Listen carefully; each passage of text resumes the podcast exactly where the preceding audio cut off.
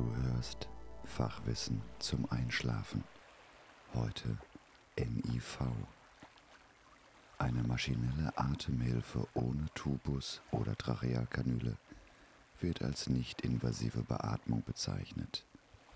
NIV gleich Non-Invasive Ventilation. Die Unterstützung erfolgt über diverse Nasenmasken, Teil- oder Vollgesichtsmasken oder einem CPAP-Helm. Sie ist theoretisch mit jedem Beatmungsgerät möglich, da alle Beatmungsmodi auch nicht invasiv angewendet werden können. Allerdings kann das Verfahren durch größere Leckagen bei der Maskenbeatmung die normale Beatmung und/oder Mess- und Alarmierungsvorrichtungen der Geräte überfordern. Geräte mit einer Zusatzeinrichtung für NIV können diese Probleme durch großzügigere Einstellmöglichkeiten kompensieren. Die Alarmgrenzen VT tief, VT hoch, MV tief und die Apnoezeit können bei den meisten Geräten im NIV-Modus ausgeschaltet werden. Die Einstellung der Diskonnektionszeit verzögert den Alarm Atemwegsdruck tief. Im Maskenmodus ist natürlich keine Tubuskompensation möglich, deshalb muss unbedingt darauf geachtet werden, dass das Gerät in den Tubusmodus umgeschaltet wird, wenn der Patient doch intubiert und invasiv beatmet werden muss. Heimbeatmungsgeräte, die mit einem Einschlauchsystem ausgerüstet sind, bieten eine wesentlich bessere Leckagekompensation. Die Vorteile gegenüber der invasiven Beatmung liegen in der kürzeren Beatmungszeit, dem kürzeren Intensivaufenthalt, der geringeren Inzidenz nosokomialer Pneumonien und der geringeren Krankenhausmortalität und Morbidität. Die aussagekräftigsten Daten wurden bei COPD-Patienten ermittelt.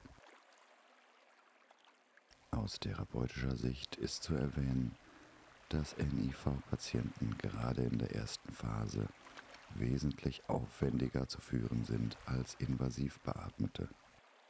Dabei müssen die therapeutisch Beatmungsform inklusive der notwendigen Parameter schrittweise angepasst werden um die Akzeptanz seiten des Patienten zu erreichen.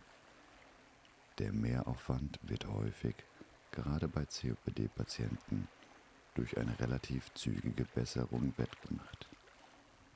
Kontraindikationen stellen unter anderem unkooperative Patienten, unzureichende Schutzreflexe sowie unphysiologische Beatmungsmuster dar.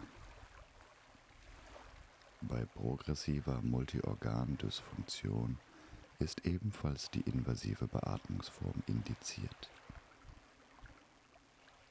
Voraussetzungen Der Patient ist wach und kooperationsfähig.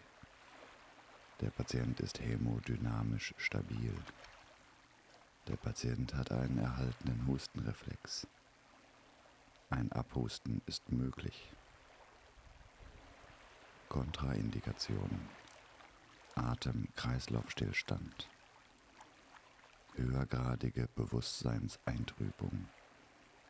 Hämodynamische Instabilität. Fehlende Kooperation. Ausgeprägter Sekretverhalt. Schwere gastrointestinale oder pulmonale Blutung. Hohes Aspirationsrisiko. Gesichtstrauma. Empfohlenes praktisches Vorgehen. Initial Spontanatmungsmodus. Pmax 8 bis 12 Millibar. Piep 3 bis 5 Millibar. Erhöhung des Pmax auf 10 bis 20 Millibar. O2-Gabe mit dem Ziel SPO2 größer 90 Prozent.